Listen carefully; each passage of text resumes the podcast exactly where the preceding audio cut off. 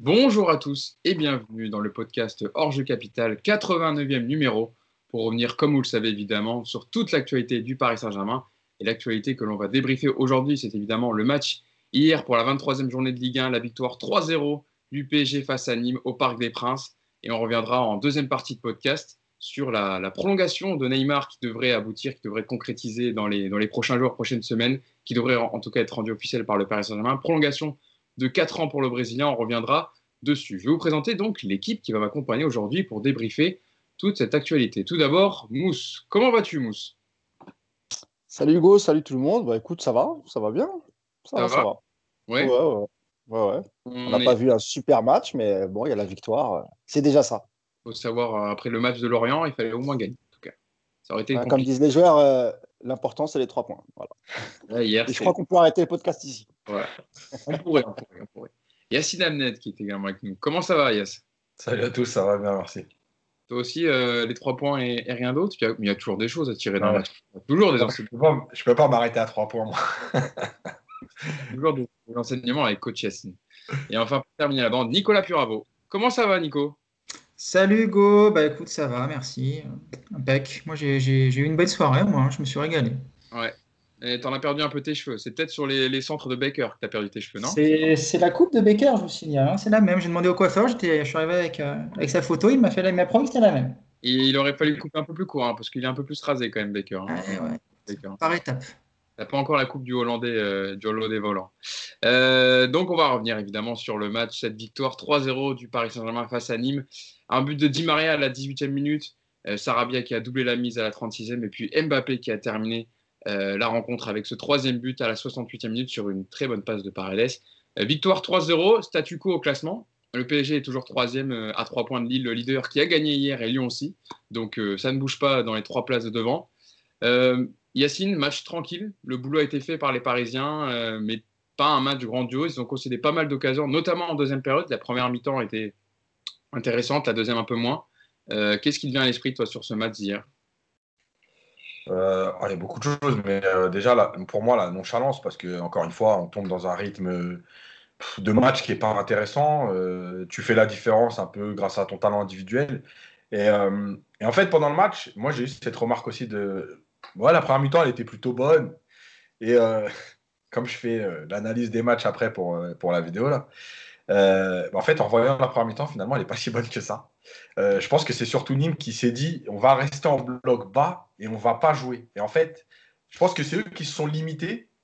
Euh, et finalement, Paris, en fait, n'a pas, été, n'a pas été super bon. Alors, le truc, c'est toujours où tu mets le curseur. Est-ce que c'est après Lorient? Effectivement, ça a été mieux que Lorient. Si c'est sur ce que tu attends du PSG, bah, non, elle n'a pas été bonne la première mi-temps. Maintenant, elle a été meilleure qu'à Lorient. Il y a eu un peu plus de mouvement globalement, je suis, je, suis, je suis, déçu parce que même si euh, la première mi-temps n'a pas été exceptionnelle et que tu mènes 2-0, voilà, la seconde période, elle est juste ignoble. Il n'y a pas de rythme, il n'y a pas d'envie. Euh, il y a le but de Mbappé et c'est tout.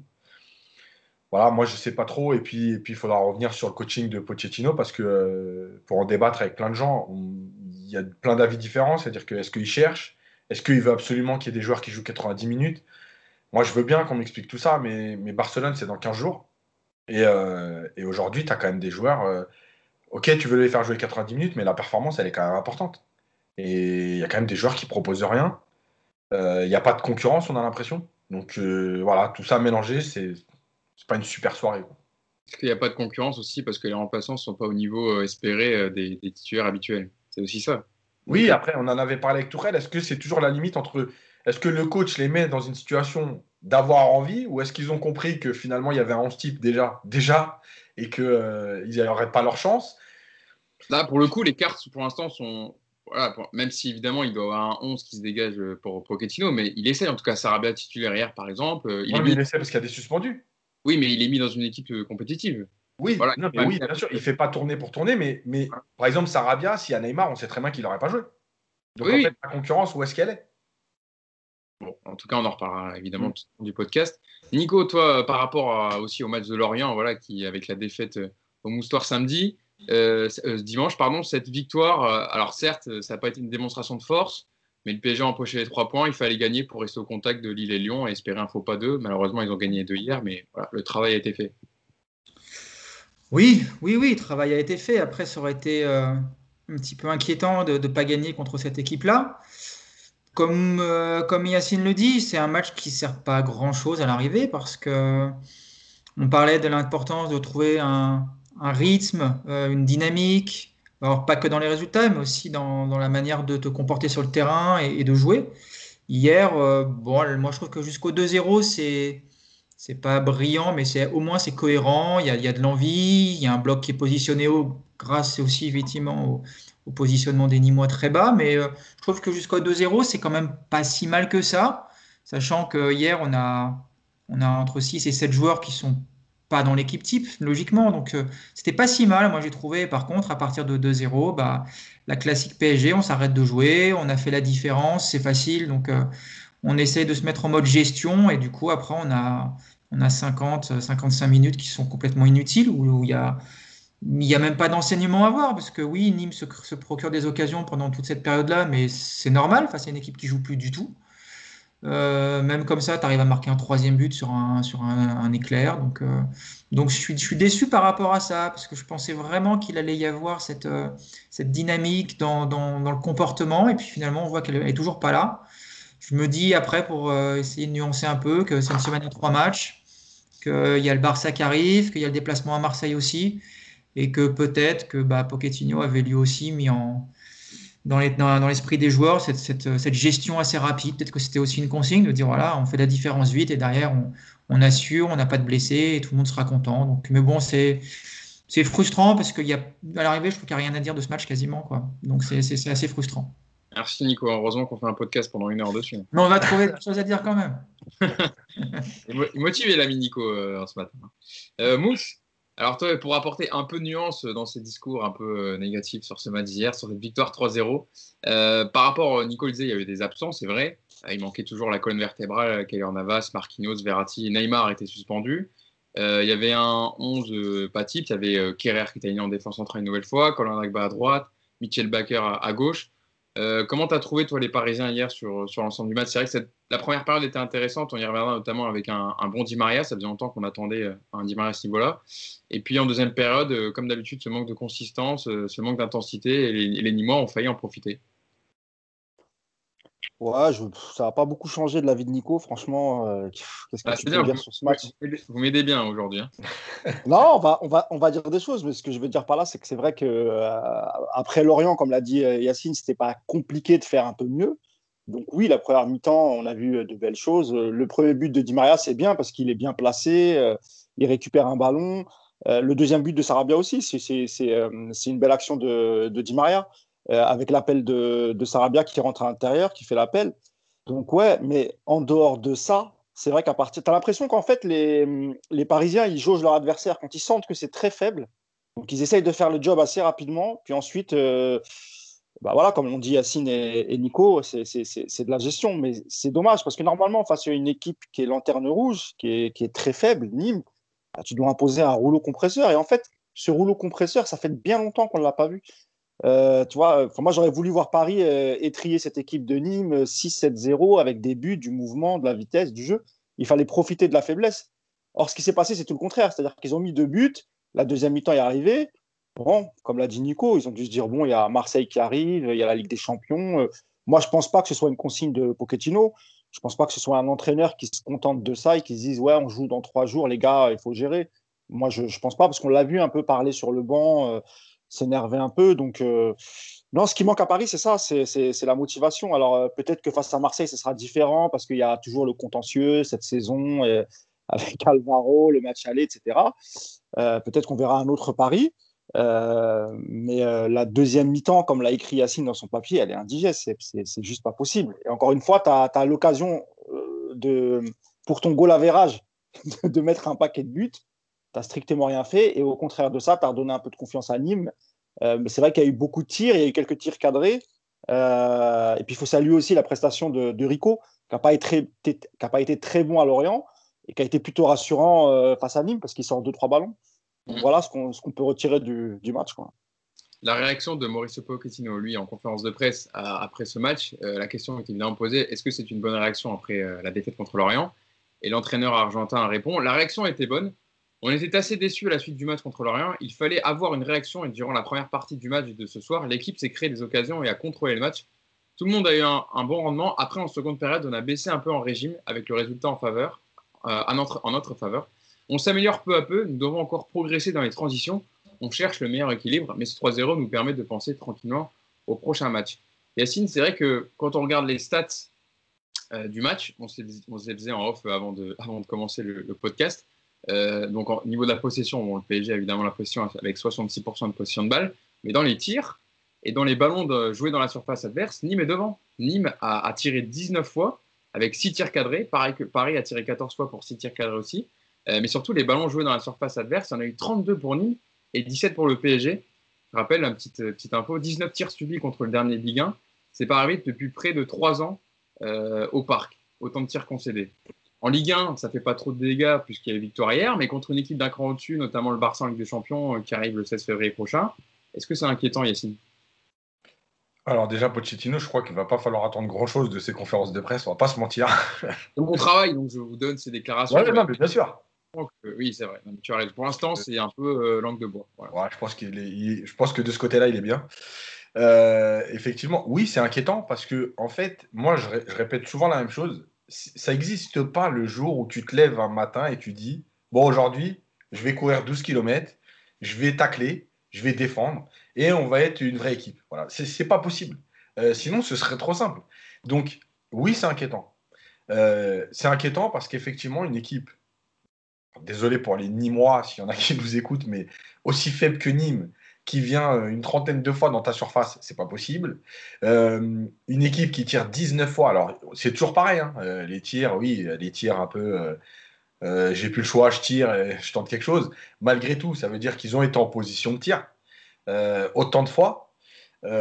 évidemment que, parce que je regardais les chiffres à la mi-temps, oui, il y, a une grosse différence entre la première et la deuxième période, mais, mais encore une fois, un match, ça dure 90 minutes. Et à 2-0, si Nîmes revient à 2-1, on peut extrapoler, hein, mais tu te mets le feu pour rien du tout. C'est un match que tu dois euh, écraser, maîtriser, euh, et donc c'est pas normal. Euh, et c'est pas normal que, défensivement, une équipe aussi limitée techniquement te mette en difficulté. Alors, dans la, dans la minute du coach, j'en parlerai parce qu'il y a des situations qui sont flagrantes. Tu ne peux pas te faire éliminer par Nîmes sur une passe 5, 6 joueurs voilà. Et moi, ce qui m'inquiète, c'est plus ça. Euh, donc, évidemment que la Ligue des Champions, c'est un autre contexte. Oui, il y aura plus de motivation malgré tout, il y aura un peu plus d'envie, il y aura un peu plus de concentration, ça, il n'y a pas de problème. Sauf que tu ne passeras pas à 30% euh, de rendement, à 100%. Donc, oui, tu vas augmenter ton niveau à 50, à 60, à 70, moi, c'est ça. tu n'auras pas les mêmes joueurs non plus aussi, Yacine. je veux dire, avec le retour de Marquinhos, euh, déjà en défense, ce sera, je pense, euh, moins. Non, mais bien sûr. On aura moins peur avec Marquinhos que Kerrer. Euh, s'il y a le retour de Verratti au milieu, sûr, Kyler Navas aussi, qui est très important, tu vois. Bien sûr. Oui, mais tu passeras pas de. Enfin, tu vois, il n'y a pas un écart. Voilà, tu, tu seras plus fort, ça, c'est sûr. Mais encore une fois, je répète, moi, c'est l'habitude de courir, de faire mal, de mettre dans l'intensité, de rester dans le mouvement. Et c'est pour ça qu'après Montpellier, j'avais dit oui, Montpellier joue à 10. Mais on a souvent vu Paris nous proposer des bouillies à 10 contre 11 en se disant, bon, ils sont 10, on mène, le match, il va être tranquille et ça devient n'importe quoi. Donc j'avais aimé le respect un peu du jeu. On est vite, euh, on est vite passé de l'autre côté et retombé dans ce qu'on a fait depuis, depuis plusieurs mois. C'est difficile de tirer des enseignements, euh, Mousse, sur ces matchs parce qu'en fait, d'un match à l'autre, euh, on peut faire un constat élogieux contre Montpellier et puis retomber dans les travers à Lorient. C'est compliqué de se positionner et de donner des vrais euh, enseignements, des vrais avis en tout cas sur les équipes, même sur la majorité des équipes, euh, des grosses équipes européennes. Bah, surtout que nous, le 11 change d'un match à l'autre entre les suspendus, les blessés, ceux qui sont atteints du Covid. Donc, c'est pas, pas évident. hier, on avait toujours un milieu qui manquait un peu de, création, même si Paredes, et on en reparlera tout à l'heure, évidemment qu'il a un peu surnagé dans ce match et heureusement qu'il était là mais ça manquait quand même pas mal de solutions. C'était, euh, même si la première mi-temps, Nicolas dit tout à l'heure, hein, il y a eu des bons mouvements, il y a eu des choses, euh, des choses sympas à voir, mais euh, ça reste quand même insuffisant. Et puis en deuxième mi-temps, pareil. L'entrée de Rafinha, par exemple. Comment, comment on peut expliquer que Rafinha rentre si tard? Moi, je ne je, je peux pas dire que sa rentrée fut bonne. On on l'a pas vu assez en fait. il aurait peut-être fallu faire ça en, directement en deuxième mi-temps, ou pourquoi pas essayer de de l'intégrer dès la première mi-temps, soit dans un milieu à 3, à 2 peut-être léger avec Paredes, je ne sais pas ce que, ce que vous en pensez. Un duo Paredes-Rafinha au milieu, je ne sais pas si, si, ça, si ça suffisait, mais en tout cas, il avait d'autres solutions. Et malheureusement, encore une fois, face à une équipe comme Nîmes, normalement, tu dois dérouler, tu dois, ça, doit, ça doit te servir de, de, laboratoire, ce genre de match. Parce que tu, tu dans, dans, le papier de Yacine, la première mi-temps, il l'explique bien. Euh, comme Nîmes n'est pas très agressif, alors euh, évidemment que parfois au milieu, Paredes, il était un peu sur, dans, dans un fauteuil. Il était, il était tranquille. Et c'est là qu'il fallait profiter justement. Euh, bon, alors peut-être qu'encore une fois, avec l'absence de Neymar, pas de Rafinha, c'était un peu plus compliqué. bon, Qu'est-ce que tu veux que je te dise? Après, c'est euh, sur ce sujet-là, le, souci, encore une fois, moi, c'est même pas le, c'est même pas la qualité du jeu, parce que avec autant de, de, doublures sur le terrain, de remplaçants, c'est normal que tu perdes en qualité de jeu. Par contre, c'est pas normal que tu perdes en intensité, et encore une fois, on n'envoie pas les bons signaux, parce que si tu mets une si tu mets une tannée à, à Nîmes après avoir été battu de manière aussi stupide à Lorient, bah, tu montres aux gens que voilà, Lorient, c'était un vrai accident, que tu étais dans un jour sans, que jouer à 15 heures, ça ne te réussit pas, et que le PSG est capable de mettre la machine en avant parce que tu as aujourd'hui une vraie concurrence en Ligue 1. Et donc, tu montres aux autres que, bah, OK, vous êtes devant pour l'instant, mais il va falloir vous accrocher parce que nous, on lâchera plus. Là, sur le match d'hier, qu'est-ce que tu montres? Tu montres qu'en fait, le match de Lorient, ce n'est pas un accident. C'est la conséquence de ton comportement euh, récurrent, à savoir euh, que tu es un petit peu avare en effort, euh, que tu que n'as pas trop envie de courir, que tu penses à d'autres échéances. Mais oui, le Barça, c'est important. Mais le PSG, aujourd'hui, troisième de Ligue 1, il reste 15 matchs à jouer. Donc il y a quand même une situation d'urgence, euh, je pense, en Ligue 1. Et si tu prends ce pli aujourd'hui, bah, la saison, elle peut mal tourner parce que, et là on en reparlera, parce que tes doublures, tes remplaçants sont pas au niveau pour beaucoup et que tu n'as peut-être pas forcément intérêt à laisser de l'espoir aux autres aujourd'hui. Mais bon, voilà, c'est. On est habitué, hein, c'est pas la première fois qu'on voit ça, et j'ai même l'impression qu'on verra ça tout le temps. Donc, il euh, faut faire avec, mais c'est quand même problématique. Et moi, je pensais vraiment que Pochettino allait régler ce problème. Pour l'instant, c'est pas le cas. En plus, si je, peux ajouter un mot, il, y a parfois son 11 de départ, il pose quand même quelques questions. Euh, quand tu vois le niveau euh, de Kerrer ces derniers temps, quand tu sais que sur les côtés, on a du mal, je parle des latéraux, de, de leur rapport offensif, et que tu, et tu mets Baker hier et, Dagba, donc j'ai vu, ton tweet hier, il était très bon, Hugo, quand tu parles de Colin, passe en retrait Dagba, ben c'est ça en fait, tu vois. Et comment tu peux imaginer, comment tu peux imaginer exploiter les côtés avec Baker et Dagba quand tu sais déjà qu'au milieu, ça manque de création et donc, ça veut, ça veut dire que tu peux même pas compter, tu peux même pas compter pardon, sur tes latéraux pour apporter quelque chose offensivement. Je crois qu'il y a eu un bon centre de Dagba euh, pour la tête de Keane, avec une belle tête de Keane d'ailleurs, mais je crois que c'est tout. Je, je pense qu'en en, termes de centre, il n'y a pas eu beaucoup de danger. Je me souvenais même pas du beau centre, donc euh, pour te dire. pas moi qui été. bah, tu, tu, vois, euh, il y a même une action à un moment où, où, Gay il a le ballon un peu sur le côté gauche, et tu as Baker qui est vraiment seul. Hein. Et, et Ghana le voit, et il se retourne, il ne lui fait pas la passe. Et il y a une petite embrouille entre les deux. Baker lui reproche de ne pas y avoir donné. Il était en situation de centre, Baker. Alors, je ne sais pas si c'est le manque de. Enfin, si, si Gay n'a pas confiance en Baker pour ses centres ou quoi. Mais voilà, déjà qu'au milieu, c'est pas terrible. Tu, tu, mets, euh, tu alignes deux joueurs sur les côtés dont on sait qu'ils ne vont rien t'apporter offensivement. Quand tu as Pembele sur le banc, euh, qui, peut, qui peut jouer soit défense centrale ou même latéral droit, qui est, qui est plutôt bon, hein, qui prend ses responsabilités que je comprends pas ce qui se passe moi avec, euh, avec certains joueurs, pourquoi ils ne jouent pas. C'est vrai, euh, Yacine, on a parlé sur, sur notre groupe WhatsApp où on dialogue, etc., sur les matchs. On se posait la question pourquoi, euh, et j'avais tout été aussi dessus hier, pourquoi Timothée Pembele ne joue pas plus alors que quand il a joué, il a plutôt donné satisfaction. En plus, dans un match à contre Nîmes où tu as la position de balle, etc., tu risques pas de le mettre en difficulté. même s'il soit aligné en défense centrale ou à droite, il n'aurait pas fait tâche hier, vu les performances de Kerrer et Dagba. Ouais, mais je pense que. Euh, alors, ça, c'est un peu la, solution de facilité qu'utilisent les coachs. C'est que euh, tu as deux latéraux, on va dire, euh, Dagba, Pembele. en fait, il y en a un qui a joué trois matchs et l'autre qui a joué 60 matchs. Bah, il se dit aujourd'hui, je vais mettre le joueur qui a joué 60 matchs parce qu'il parce qu'il vient d'arriver. Parce qu'on l'avait répété, il n'a pas pu travailler pendant la pré-saison, normalement, quand, quand, tu, quand tu reprends une équipe Donc, voir tous les joueurs en configuration match, à l'entraînement régulièrement, etc. Et puis, on l'a dit, euh, le temps, il est très court parce que parce qu'il arrive en janvier et parce que, à part les deux semaines qui se sont passées là, tu peux pas travailler en fait sur la durée. là, tu, là, tu vas être en récup. Allez, on va dire vendredi, tu vas remettre en place une séance. Samedi, c'est euh, vitesse, machin. Et dimanche, tu es déjà en match à Marseille. Donc, il se dit peut-être, euh, oui, est-ce que je prends le risque de mettre un jeune? En plus après une défaite à Lorient ou est-ce que je joue la sécurité entre guillemets en me disant bon il y a un mec qui, a joué 60 matchs voilà. Moi ce qui me pose problème toujours c'est euh, cette sécurité là elle paye jamais parce que à un moment donné c'est le terrain qui parle. Le mec il a beau avoir joué 60 matchs ça fait 60 matchs qu'il fait la même chose.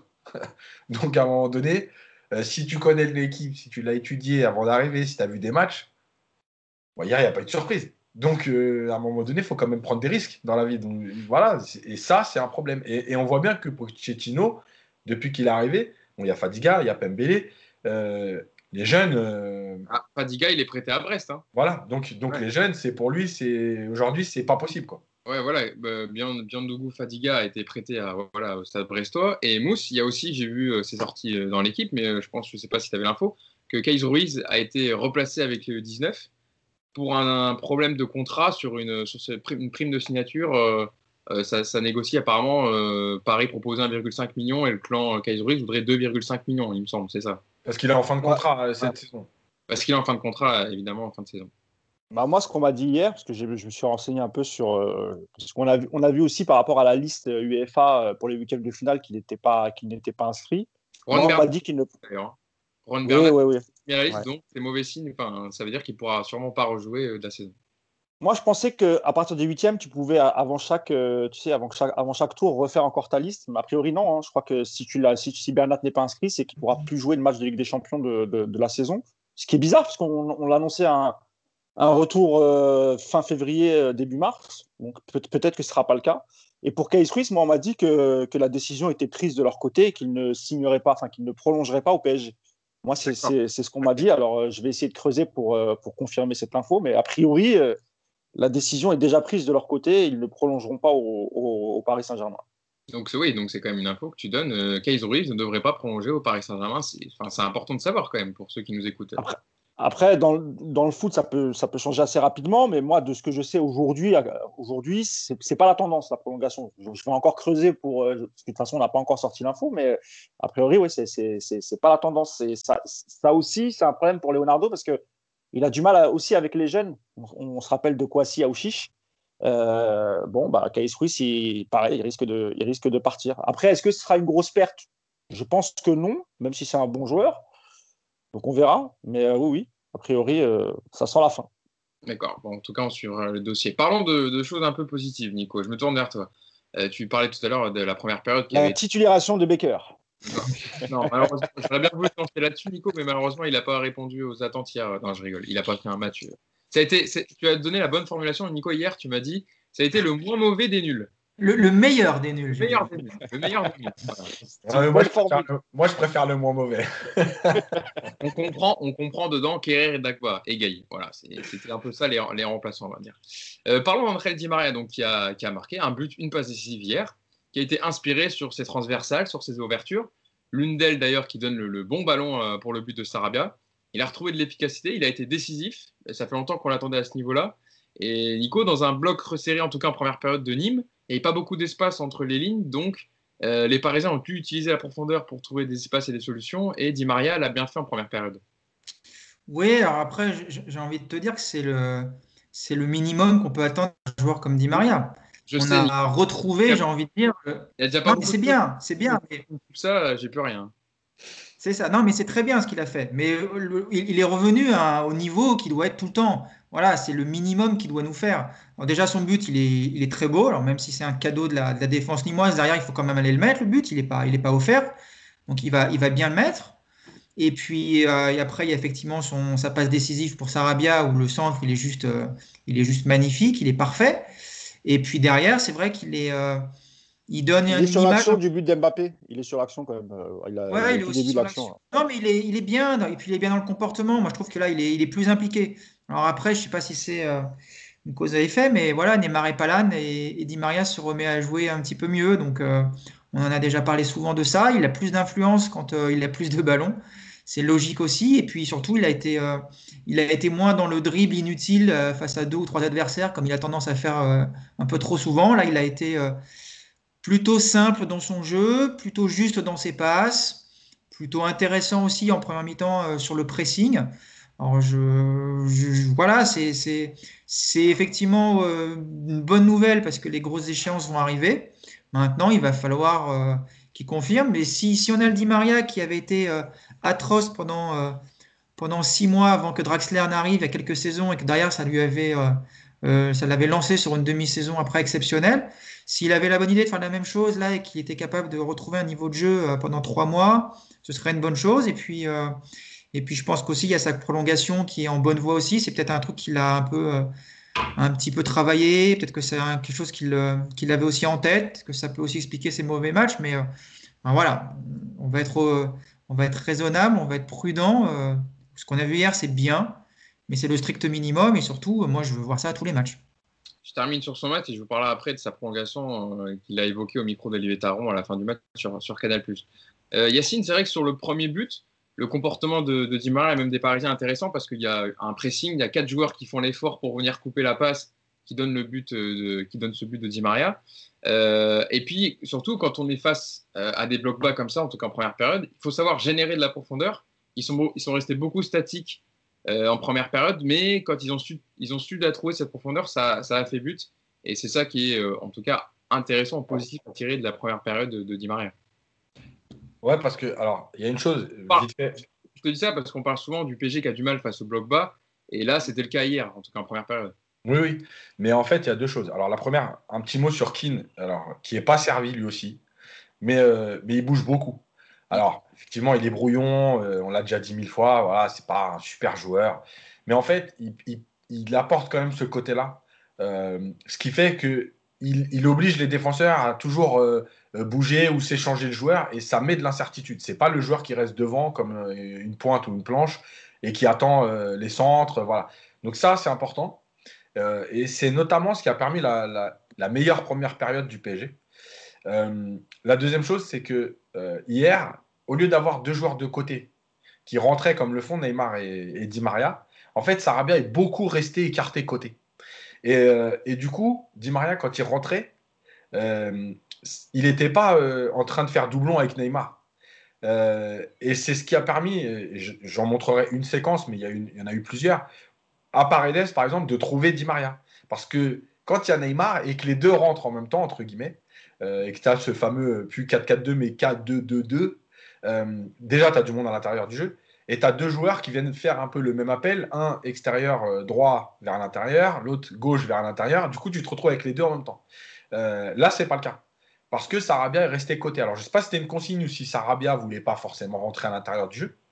Euh, mais c'est ce qui a permis, en tout cas, au PSG en première période d'être meilleur, justement, parce que ça donnait de la largeur, parce que ça donnait moins de densité, euh, et parce que Di Maria, en fait, était l'organisateur du jeu. Donc, euh, oui, il est mieux dans cette configuration, parce que c'est lui qu'on va chercher en l'absence de Neymar. Et, en fait, comme l'a dit Nico, et ce qu'on a répété dans plusieurs podcasts, euh, oui, Di Maria est meilleur quand Neymar n'est pas là, mais pas parce que Di Maria fait plus, mais parce que Di Maria est plus recherché du fait de l'absence de Neymar. Euh, voilà, c'est des causes un peu comme ça, de cause à effet. Euh, c'est un peu comme quand Marquinhos est derrière, que ton milieu de terrain, il est plus en confiance pour aller défendre parce qu'ils savent que derrière, bah, c'est solide. Et que quand tu as bah oui, tu n'oses pas trop aller dans le pressing des fois. même si c'est. Du coup, tu joues ah oui, voilà, parce que tu te dis derrière, si je suis passé, on est mort, parce que l'autre il recule, etc. Donc tout ça, c'est aussi ce, ce dont je parle souvent, les automatismes, la confiance que les uns apportent aux autres. Et Di Maria, quand il est comme ça, oui, il a été meilleur. Et je termine sur le but de Sarabia. Je vais le montrer aussi à la vidéo parce que je trouve important. Quand Di Maria est dans cette position-là, en fait, tout est bien réalisé.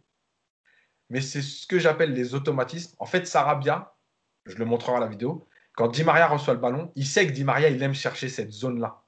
Donc, il fait son appel en se disant, il aime ça, il est capable de le faire, donc je peux faire l'appel. Et c'est aussi pour ça que les, latéraux deviennent un problème, parce qu'en fait, les joueurs ne font plus les appels au bout d'un moment, parce qu'ils se disent, de toute façon, le ballon, il n'arrive pas. Mmh. Euh, et encore une fois, ce que je disais, oui, il faut le faire, c'est ton travail, mais je comprends que des fois, tu te dis, je vais pas encore faire un appel alors que je sais que le ballon n'arrive jamais. Voilà, c'est tout ça, c'est lié. Je préfère économiser une course, un pressing pour le faire. Pour le faire Ce qui n'est pas normal, hein. mais malheureusement, ça se comprend. Oui, ça, ça, se comprend en tout cas dans le, dans le contexte du match. Euh, Mousse, euh, tu, tu, pourras me parler évidemment du match d'entrée de Maria, mais j'englobe avec euh, le fait qu'il a parlé de sa prolongation aussi en cours avec le PSG en fin de match, micro d'Olivier Talaron. on le sait, il est aussi en fin de contrat en juin prochain. Et Olivier Talaron le lance en disant Neymar va sans doute prolonger. Et vous, est-ce que vous allez le faire? Et Di Maria a, souri en disant On discute en ce moment tranquillement. Ney est beaucoup plus jeune, donc c'est normal qu'on parle avec lui en premier. Petit à petit, on négocie. Le plus important est que je suis très content à Paris. Donc, de ce qu'on entend de ses déclarations, lui a envie de rester, évidemment. Oui, puis il l'a souvent répété, évidemment mm. qu'il souhaite rester. C'est vrai qu'il se, plaît dans, il se plaît dans la capitale, il se plaît au, PSG. Après, moi, on avait sorti un papier en se disant qu'il y avait une grosse réflexion sur, euh, sur sa prolongation parce que je pense que ce serait dans les mêmes conditions que ce qu'avait proposé euh, Leonardo à Thiago Silva ou, à Cavani.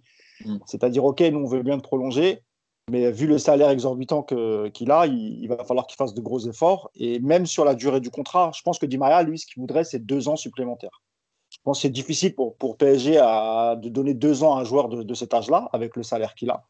Donc moi, je pense que là, là où ça peut bloquer, c'est sur la durée du contrat et évidemment sur le, sur le salaire. Parce qu'il faut bien comprendre que avec ce Covid, tous les clubs recherchent des joueurs libres.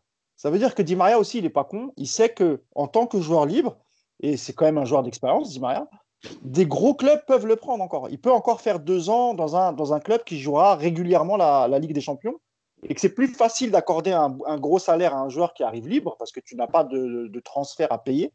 Donc, le, le problème, je pense qu'il est là. Et il y a aussi, d'un autre côté, le PSG qui a envie de renouveler son effectif l'été prochain. Il y aura beaucoup de départs, je pense, mais vraiment beaucoup, beaucoup de départs. Encore faut-il trouver les clubs pour les vendre, mais en tout cas, c'est la volonté du club de vendre un certain nombre de joueurs. Et si tu vas tirer, euh, par exemple, on parle de Messi, de, joueurs pareils, libres, hein, comme Ramos, etc., il va falloir te débarrasser aussi des gros salaires. Et Di Maria fait partie des gros salaires. Donc je pense que ça va négocier, mais ça, peut ne pas aboutir. Et Di Maria pourrait quitter le, club l'été prochain pour toutes les raisons que je viens de citer. En tout cas, on verra. Juste, oui, oui Juste un mot pour aller dans le sens de Mousse, mais pour expliquer un truc comme ça, les, gens comprendront. C'est tous les clubs aujourd'hui qui, de toute façon, même sans la crise, quand on dépasse 32 ans, ils sont tous dans cette démarche de dire on, prolonge d'un an. Et on voit bien que d'ailleurs Ramos n'a pas encore prolongé au Real parce que lui aussi il veut deux ans. Et que le Real aujourd'hui part sur des contrats d'un an, un an, un an, parce que c'est des joueurs qui sont de toute façon plus vendables. Donc à arriver, euh, un an, ça change rien. C'est pas comme si tu dis je le fais signer trois ans parce qu'au moins euh, il lui restera deux ans de contrat, je le vendrai. Non, c'est mort. Donc en fait, tous les clubs sont dans cette démarche avec les trentenaires. Les joueurs ont du mal à le comprendre, mais malheureusement, c'est la, vérité d'aujourd'hui. Tu peux plus prendre le risque de, donner à un joueur de 32 ou 33 ans trois ans de contrat, deux ans de contrat. Voilà, donc euh, c'est pas, pas, ce que je voulais dire, c'était pas propre au PSG, c'est vraiment ce qui se fait aujourd'hui dans le football mondial. Mm. Nico, tu voulais. Il n'y a, eu que, il y a eu que Ronaldo, pardon, euh, quand il quitte, le, il, quitte le Real à 35 ans ou 34 ans, qui obtient un contrat de 4 ans à la Juve, parce que c'est CR7 et qu'il a 5 ballons d'or. C'est exceptionnel. Et le reste, évidemment, Yacine a raison. Il y a Payet aussi.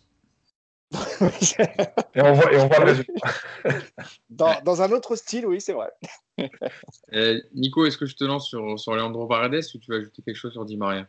Non, Di Maria, c'est bon, je pense qu'on a tout dit. Ok, et eh ben, passons à Leandro Paredes, un autre élément, un autre joueur qui a été plutôt intéressant hier. En tout cas, pour, pour moi, le meilleur joueur parisien sur la pelouse hier. Alors, certes, euh, Lorient était beaucoup plus agressif sur les milieux parisiens, donc il avait moins le temps de, préparer ses passes, etc. Là, hier, il, était sur un tempo plus lent, parce que notamment en première période, il avait le temps de, lancer les attaquants parisiens par, sa, qualité de passe.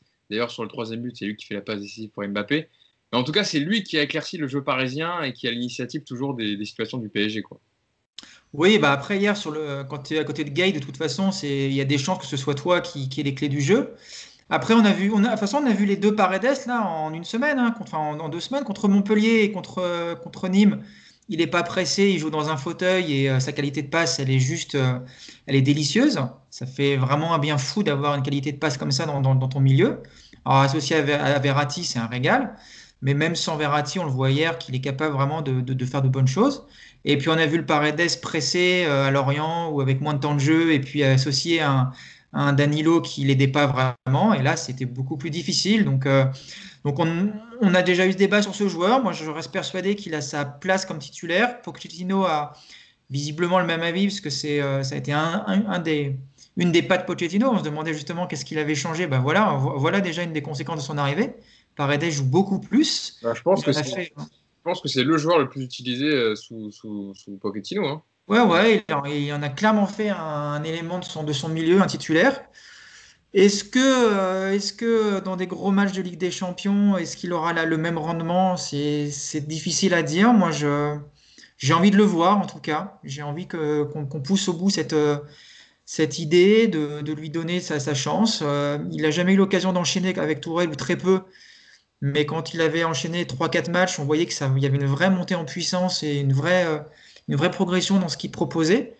Moi, il était bon, Nico, euh, contre, contre Leipzig. Tu te rappelles, euh, c'était le match retour. Il a aligné avec euh, Verratti, il me semble. Ouais, ouais, non, mais avec. je sais plus. Mais il avait fait un bon match.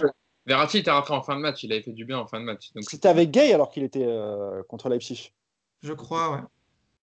Mais... Il avait fait un bon match. Il avait fait un de toute façon, il a... c'est un joueur qui a une vraie qualité de pied. Hein. On l'a toujours dit. Hein. On le savait même avant qu'il arrive. Hein. On, avait, on avait pu le voir déjà il y a ce côté, effectivement, euh, vitesse euh, et, jeu sous pression où il a besoin de progresser, mais euh, si tu le fais pas jouer les gros matchs, il progressera jamais. Donc, espérons qu'il soit capable, en tout cas, de, livrer ce genre de match avec une opposition plus, plus forte. Puis bon, on le verra, on le verra de façon des dimanches, parce que je pense que Marseille va, va proposer un jeu sur l'intensité. Ils vont essayer de presser, parce que de toute façon, ils n'auront pas d'autres, d'autres armes dans le jeu. Et donc, bah, bah, on verra si Paredes, sur ce genre de rendez-vous, est capable d'être euh, d'être au niveau dans, dans la passe, surtout. C'est vraiment c'est là où on l'attend.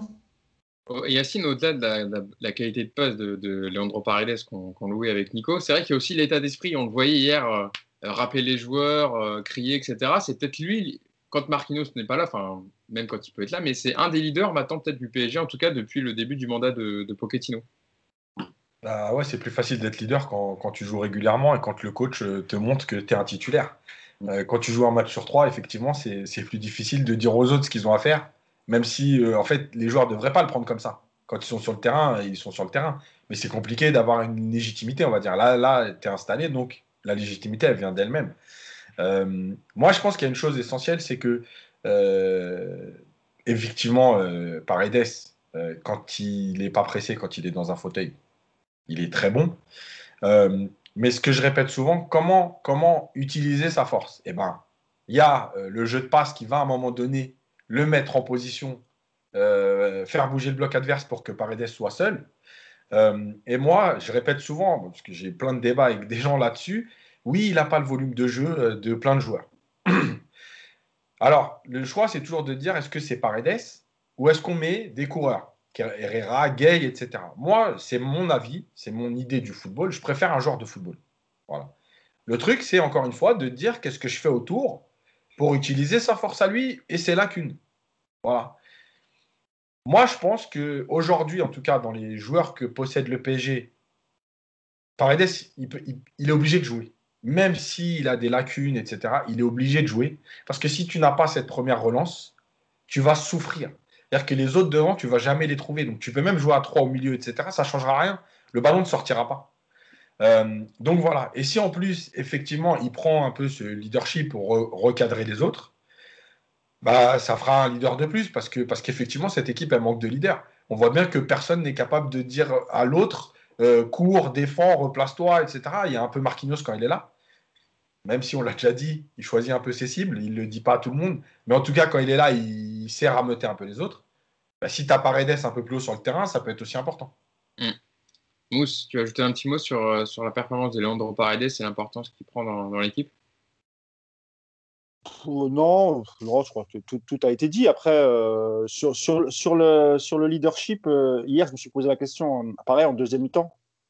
C'est Kim Pembe qui est capitaine et pourtant, tu sens pas qu'il va, il a pas, il a pas pris la parole, tu l'as pas senti euh, vouloir, euh, vouloir booster les gars. Euh, et ça, c'est un vrai problème. Il y en a un qui le fait souvent et c'est Neymar. Neymar, on le voit. Quand, quand ça va pas, bon, même si parfois lui aussi il est agaçant, mais lui il parle. Il encourage, il replace, il gueule et il engueule les joueurs. Lui le fait. Kim Pembe, quand il est capitaine et quand Paris prend l'eau, malheureusement tu le, tu le vois pas beaucoup. Paredes, c'est vrai que tu le vois, tu le vois un peu plus. Après, est-ce que c'est vrai que le fait qu'il soit argentin, que, que, que Pochettino, l'aime bien, le met sur le terrain. C'est peut-être, c'est sans doute peut-être un relais parce qu'à un moment, il l'a appelé. Euh, Ils ont parlé pendant une ou deux minutes. Mm. Voilà, donc c'est, toujours plus facile quand vous parlez la même langue. Donc voilà, après, oui, sur Paredes, il euh, n'y a pas, a pas grand-chose à dire, sauf que, à part que, pardon, Leonardo a toujours voulu s'en séparer depuis qu'il, depuis qu'il est revenu au PSG en 2019. Leonardo a toujours cherché à, à vendre ce joueur. Moi, je pense qu'avec Pochettino, il est tranquille. À mon avis, je pense que euh, d'abord, il a répété qu'il était bien à Paris, tout comme dit Maria. Et je ne mm. pense, je pense pas qu'il quittera le, PSG tant que Pochettino sera là, parce que c'est un joueur important au milieu et que l'association avec Verratti, euh, quand il y a un milieu à deux, elle est très très bonne. Et, euh, après, il faudra, voir si, si Pochettino tente le 4-3-3 avec un milieu à 3, ce que ça va donner avec avec par exemple Danilo devant la défense et, euh, plus haut euh, Verratti et, Paredes. Mais oui, je suis d'accord, Paredes euh, normalement est intouchable. On avait entendu parler de certaines rumeurs comme quoi il était possiblement mis dans un échange avec Eriksen à ce mercato de janvier. Bon, ça s'est pas fait, mais en tout cas, il a été beaucoup annoncé possiblement dans un échange pour, pour, partir. Alors que bon. Mais même en, en, 2019, Léo avait tenté avec la Lazio de Rome un échange avec Milinkovic Savic, c'est-à-dire Paredes plus de l'argent pour récupérer Milinkovic Savic. C'était en, l'été 2019. Donc à chaque fois, effectivement, c'est un joueur dont soit on essaye de vendre, soit qu'on essaye d'inclure euh, dans un transfert. Mais mm. euh, lui, il a toujours refusé parce qu'évidemment, euh, quand on voit les rapports qu'il a avec Neymar, avec tous les hispanophones, je pense qu'il est très très bien. Il n'a pas du tout envie de partir et puis lui aussi a un, un salaire confortable. Par contre, ce qui est, juste pour finir avec lui, ce qui est dommage, c'est que tu n'as pas assez d'appels dans la profondeur sur le match d'hier. Et lui, pour le coup, il a un vrai gelon de grande qualité. Et ça, euh, Yas disait de savoir comment est-ce qu'on peut exploiter ses forces. Ça, c'est une force, justement. Et le problème, c'est que bah, vu que devant, ils vont pas demander en profondeur, bah, il est souvent réduit à jouer sur du jeu court au sol. Donc euh, ça, ça pourrait... Keane, quand même, non? Keane, on en a fait quelques-uns. Ouais, mais il est... Ouais, Keane, je trouve qu'il fait des appels, mais souvent euh, des appels latéraux quand il part. Mais après, Keane, on n'en a pas trop parlé, mais toi, ça a été aussi un, un problème aussi, parce qu'il n'y a pas de... Mais j'aime bien aussi son comportement, mais tu n'as pas, de, pas de complicité avec les autres joueurs offensifs. C'est criant. Avec Mbappé, c'est. Toi, Mbappé, il le, jamais il le cherche. Quoi. Les, deux, tu sens que tu sens que c'est un joueur qui a envie. Hein. Il se bagarre devant quand même. Hein. Franchement, c'est pas un mec qui abandonne. Il n'a pas baissé les bras. Après, deuxième mi-temps, il a évidemment, il a un peu disparu comme tout le monde. Mais moi, j'ai bien aimé plutôt dans l'attitude. Qu'il, à chaque fois qu'il est là dans l'attitude, tu peux pas lui reprocher grand-chose. Hein. Vraiment. Bon, je voulais même faire un petit mot sur Rafinha, mais on va passer court, on va passer à la prolongation de Neymar, juste pour dire que Rafinha est rentré à la 70e. un mot sur Kerrer, du coup. Bah, qu'est-ce que vous voulez dire sur Kerrer on, va dire ce qu'on a toujours dit depuis, euh, depuis des semaines. Ah, c'est ce, que, je tweetais hier, j'ai le pauvre, euh, voilà, j'avais même, j'avais même pas, j'étais même pas énervé, j'avais de la pitié pour lui hier, parce que même des passes en arrière à Rico, il n'arrivait pas à les assurer. Il y a un duel là de l'épaule que j'ai en mémoire en deuxième période où il se fait bouger et ça donne une grosse situation de but pour Nîmes. Enfin, Malheureusement, il faut juste dire merci pour. Je ne vais pas dire merci pour tout, merci pour rien. Et puis, euh, j'espère qu'il réussira ailleurs parce que je lui en veux pas. J'ai rien contre l'homme. Euh, pour le jouer un peu plus, et qu'il réussisse ailleurs. Voilà, Paris, ça ne sera pas le, club où il va, réussir. Et tant pis, tant pis. Hein. Mais là, il a plus la confiance. Il est, il il est fébrile. Euh, il, il, tente rien. Donc, malheureusement, il n'y a pas grand chose de, plus à dire sur lui, je pense. Hein. Et sur Rafinha, il y a beaucoup de monde qui, le qui souhaitait qu'il soit titulaire au coup d'envoi. Euh, notamment par sa qualité de transmission qui aurait fait du bien hier. Et je voulais vous donner une petite déclaration de Pochettino euh, sur, sur Rafinha, parce que beaucoup se demandaient pourquoi il n'a pas commencé titulaire. Et l'entraîneur argentin a répondu en conférence de presse Rafa ne pouvait pas jouer quand on est arrivé en janvier parce qu'il a eu le Covid, et ça a évidemment retardé sa préparation. C'est le cas pour lui comme pour d'autres joueurs. On a un gros, gros effectif. Et pour ça, nous devons gérer l'effectif avec un bon équilibre. Ceux qui ne jouent pas doivent attendre leur chance. Et Rafa a eu cette première opportunité de jouer avec nous aujourd'hui et s'est trouvé dans la meilleure position possible selon notre idée de jeu voilà, on verra la suite évidemment. Mais... Après, juste pour Rafinha, le contexte dans lequel il rentre, tu peux, il rentre dans une deuxième mi-temps où personne ne joue. Mm. Euh, qu'est-ce que tu pouvais attendre d'un Rafinha avec une équipe euh, qui, qui, a, abandonné l'idée de jouer et qui a attendu la fin, de, la fin du match? Surtout. Enfin, même, si, même ces 20 minutes, elles sont difficiles à analyser, Rafinha. Tu vois. Surtout que Paredes sort 5 minutes après. Donc en fait, on les aura même pas vus ensemble parce que Danilo rentre Donc au final, ça n'a pas servi à, grand chose. il, fait, quand même une entrée propre. Il dynamite un petit peu. Il accélère un peu le jeu, moi je trouve, même si c'est effectivement dans, un, dans une globalité assez, assez peinard. Et, et puis on ne va pas non plus reprocher, je trouve, au staff de prendre de faire attention avec des joueurs qui reviennent comme ça de blessures ou de maladies. On a suffisamment critiqué Tourelle sur les rechutes des joueurs blessés qui revenaient trop tôt, sur les prises de risques. D'ailleurs, Tourelle lui-même, il se plaignait tout le temps qu'il était obligé de prendre des risques avec les joueurs parce qu'il n'avait pas assez de mecs sous la main et que c'était très risqué de les faire rejouer. Bah voilà, Rafinha, il n'était pas là quand il a fallu. Maintenant, il faut qu'il ouais, Ça ne l'a pas empêché pour Ketino d'aligner euh, Danilo la semaine dernière en tant que titulaire, qui était exactement dans le même cas. Donc, euh, ouais, c'est curieux comme. Euh, en tout cas, on espère qu'il enchaînera maintenant que le Covid est passé et peut-être qu'il aura repris un, entraînement un peu physique adapté. Moi, je vous dis que c'est un joueur formé au Barça et Pochettino, qui est, étant de l'Espagnol, il se dit il y, a, trop de Barcelonais, il y a Icardi déjà, il y a Neymar qu'on ne peut pas toucher. Voilà, elle est là l'explication. C'est juste des rivalités. Il a dit dans, une interview à un média espagnol qu'il pourrait jamais entraîner le FC Barcelone, hein, Pochettino, étant, ayant entraîné à l'Espagnol Barcelone. Non, c'était pas possible. Marseille comme Barcelone, c'était pas possible pour l'UFC euh, Barcelone. Euh, passons à la prolongation de Neymar, les amis. Euh, on l'a appris mardi, c'était d'après notre, notre confrère brésilien Marcelo Bechler, celui qui avait annoncé l'arrivée de Neymar au PSG en 2017. Neymar devrait prolonger de 4 années son contrat avec le club de la capitale. Ça a été un, des chantiers de Leonardo, donc c'est normalement acquis. et il a donné des précisions justement avant de vous lancer dessus. Euh, le correspondant permanent de la chaîne TNT Sport à Barcelone, Marcelo Bechler, a donné des précisions sur le dossier Neymar dans une vidéo qu'il a, postée sur ses réseaux sociaux. Euh, la prolongation du contrat de Neymar avec le PSG est en très bon chemin. C'est très proche d'être officialisé. Il existe déjà un accord entre les deux parties. À n'importe quel moment, Neymar peut signer sa prolongation avec le Paris Saint-Germain. Et c'est au niveau du timing de l'annonce que, ce qu'il donne comme, comme précision est, est important. L'officialisation par le PSG et le joueur va prendre du temps. C'est une simple question de stratégie pour les deux parties est-ce que c'est mieux d'officialiser maintenant ou vaut-il mieux attendre les huitièmes de finale de Champions League? Si le PSG passe le Barça, par exemple, ce serait bien de fêter ça avec la prolongation de Neymar. Si le PSG est éliminé, ce serait une bonne consolation pour le PSG, cette annonce, que Neymar va rester 4 ans de plus. Tout cela va être étudié par le club et les joueurs afin de trouver la meilleure façon de l'annoncer. Cela concerne l'officialisation, mais la signature de contrat peut arriver dès cette semaine. Euh, Mousse, sur le, dossier, euh, sur le dossier Neymar, sur l'officialisation, bon voilà, c'est désormais normalement chose faite. Euh, il a plutôt des bonnes informations, Marcelo Béchler, dessus. Euh, ça fait un dossier en moins pour le Paris Saint-Germain. Et une bonne nouvelle. Oui, oui, oui. Après, on, se doutait, on en a souvent parlé, on, savait qu'il allait prolonger. Après, on ne connaissait pas les détails, évidemment. Mais il y avait peu de, il y avait peu de suspense quant à, quant à sa prolongation. Alors moi, je me suis renseigné pareil, une fois que tous les médias ont confirmé, parce que moi, je n'avais pas l'info, euh, je me suis renseigné auprès de gens au Paris Saint-Germain pour savoir si, par exemple, l'officialisation pouvait intervenir avant Marseille, par exemple. On m'a dit ah non, pas du tout, ça euh, ne sera pas pour tout de suite.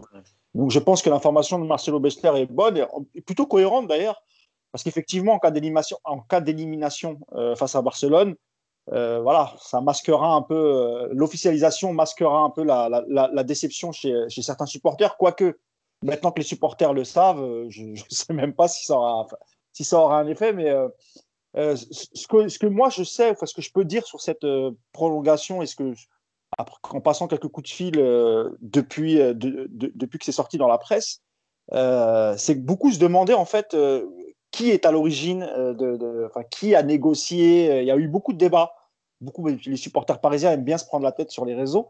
si c'est Leonardo, si c'est un tel. donc, bah, moi, ce qu'on m'a dit, malheureusement, c'est qu'évidemment, euh, évidemment, Leonardo est au courant de, ce qui se passe, mais il n'était pas, pas au cœur des négociations pour le dossier Neymar. Euh, c'est toujours le même agent, enfin, c'est Pinizavi qui a, qui a, directement négocié avec le père de Neymar aussi. Euh, tout s'est fait au Qatar. Et, ce genre, de toute façon, ce, genre de discussion, même, quand il arrive en 2017, euh, voilà, c'est Antero Henrique, Pinizavi, euh, ça se fait avec l'émir, Nasser, tout, tout est piloté par Doha en fait. Mm. Donc euh, la prolongation, a priori, tous les, tous, les, tous les détails, tout, parce que on, on, nous, on nous, dit qu'il n'y aura pas d'augmentation de, salaire, et ça c'est vrai, parce que de toute façon le PSG n'a pas les moyens. Par contre, ça, il y aura des primes. Donc par rapport aux qualifications en Ligue des Champions, si tu passes tel tour, le nombre de, le nombre de titres que tu vas engranger, etc. C'est ce qui va, c'est comme ça qu'il a accepté de, de, prolonger. Il y a évidemment aussi le fait qu'il y a peu de clubs qui peuvent se l'offrir. Et je pense aussi vraiment, parce qu'on a souvent dit, on a pris le prétexte du Covid pour dire oui, mais Neymar, de toute façon, il n'a pas le choix avec le Covid, les clubs, etc. Non, je pense qu'il y, aussi il y avait aussi une réelle volonté de Neymar de prolonger parce qu'il se sent mieux à Paris, ça se voit, ça se voit dans sa communication d'abord, on le voit, il a encore mis un tweet hier parce que je pense qu'il sait que, il sait que maintenant l'accord est là, il a, il a fait un tweet en, disant je t'aime Paris ou je t'aime PSG, je crois, je avec PSG. les cœurs, euh, voilà. Et il a fait un cœur comme ça. Exactement. Donc même dans sa communication, euh, il montre son attachement au club et honnêtement, vraiment, euh, il est très fort. Il est très fort parce qu'il a réussi à retourner les supporters parisiens. C'était pas gagné. Rappelons-nous de, ce soir d'août 2019 où il revient sur le terrain face à, Strasbourg. Il est conspué, insulté. Il y a des, il y a des banderoles euh, insultantes à son égard, à l'égard de son père. Et il nous fait déjà se retourner. Euh, il marque un but, on gagne un zéro. C'est lui qui nous sort de, la panade. Mais, mais honnêtement, mentalement, il y a peu de joueurs qui seraient sortis vainqueurs de, de, de, cette histoire. Et euh, Justement, il y a des, euh, euh, le, journaliste brésilien Marcel Begler développe sur les raisons qui ont poussé Neymar à rester à Paris. je vais te lancer dessus, Yacine, mais ça va dans ce que tu dis, Mousse, dans le prolongement. Neymar a complètement changé d'avis sur le PSG ces derniers mois et cette dernière année. Il se sent plus à l'aise au club. Il y a des joueurs qui parlent sa langue, qui parlent espagnol. Il a une très bonne collection avec le vestiaire, ce qui n'était pas forcément le cas avant, notamment à cause de la langue. Cela a rapproché Neymar de ses partenaires et l'a fait se sentir plus à l'aise outre l'aspect vestiaire, il y a aussi le fait que le projet sportif du PSG a largement convaincu le numéro 10 du PSG. En plus de cela, il y a les résultats sur le terrain. Le PSG est arrivé en finale de la dernière Ligue des Champions. C'est évident que cela fait sentir le joueur plus en confiance avec le projet que le club lui offre. Ce sont des facteurs qui ont fait qu'il s'est rapproché du club et des supporters qui n'étaient pas contents avec ses envies de départ en 2019, comme tu le disais, Mousse. Yacine, c'est vrai que bon, on en a parlé, on sait aussi, vu avec, le, avec la pandémie, le fait que pas beaucoup de clubs peuvent le prendre, mais c'est important aussi du fait qu'ils disent bon, il n'y a peut-être pas mieux ailleurs, mais je suis quand même bien dans le club où je suis et je sais le reconnaître. Oui, parce que, parce que euh, malgré tout, euh, je pense que des clubs qui étaient capables de lui offrir un très bon salaire, peut-être pas à la hauteur du PSG, euh, mais un très bon salaire dans un bon championnat, il y en a. C'est même Neymar. donc, je pense réellement que oui, sa démarche, elle est là. il a pris conscience sûrement de, de plein de choses. oui, peut-être qu'il a aussi euh, parlé, alors peut-être pas eu des garanties, mais en tout cas discuté sur le projet du PSG pour les prochaines années, puisqu'on parle beaucoup de renouvellement d'effectifs, etc. Et quand tu regardes bien aujourd'hui, euh, je ne parle pas de la Ligue 1 là, je ne parle pas du championnat, de la visibilité, tout ça. Mais quand tu regardes aujourd'hui, finalement, euh, il y a très peu d'équipes qui, sont capables de, de s'offrir un bel effectif. On voit bien que les clubs sont en difficulté. Le PSG a quand même des joueurs jeune derrière, par exemple, si tu renforces ton équipe, etc. Voilà, il y a des choses. Je pense qu'il y, a des moyens quand même, malgré tout, même s'il y a eu des pertes. Donc, je pense que tout ça lié. Euh, et encore une fois, euh, l'habitude. On oublie aussi que les joueurs, c'est pas, enfin, pas des robots et c'est pas que des joueurs de foot. Euh, il y a un environnement à maîtriser, à apprivoiser. oui, sûrement qu'il se sent de mieux en mieux à Paris, dans sa vie. Il est mieux dans le groupe, il est mieux dans le club il, voilà, il, devient leader sur le terrain parce qu'il ne faut pas oublier aussi que les deux premières années, il y a quand même deux très grosses blessures qui lui plombent euh, une demi-saison. Euh, et ça aussi, ça joue dans, le moral de, de dire que tu n'as jamais connu ça. Tu viens les deux premières années, deux fois au mois de janvier, février, tu es blessé gravement, tu finis pas la saison. Euh, tout ça, ça joue sur le mental.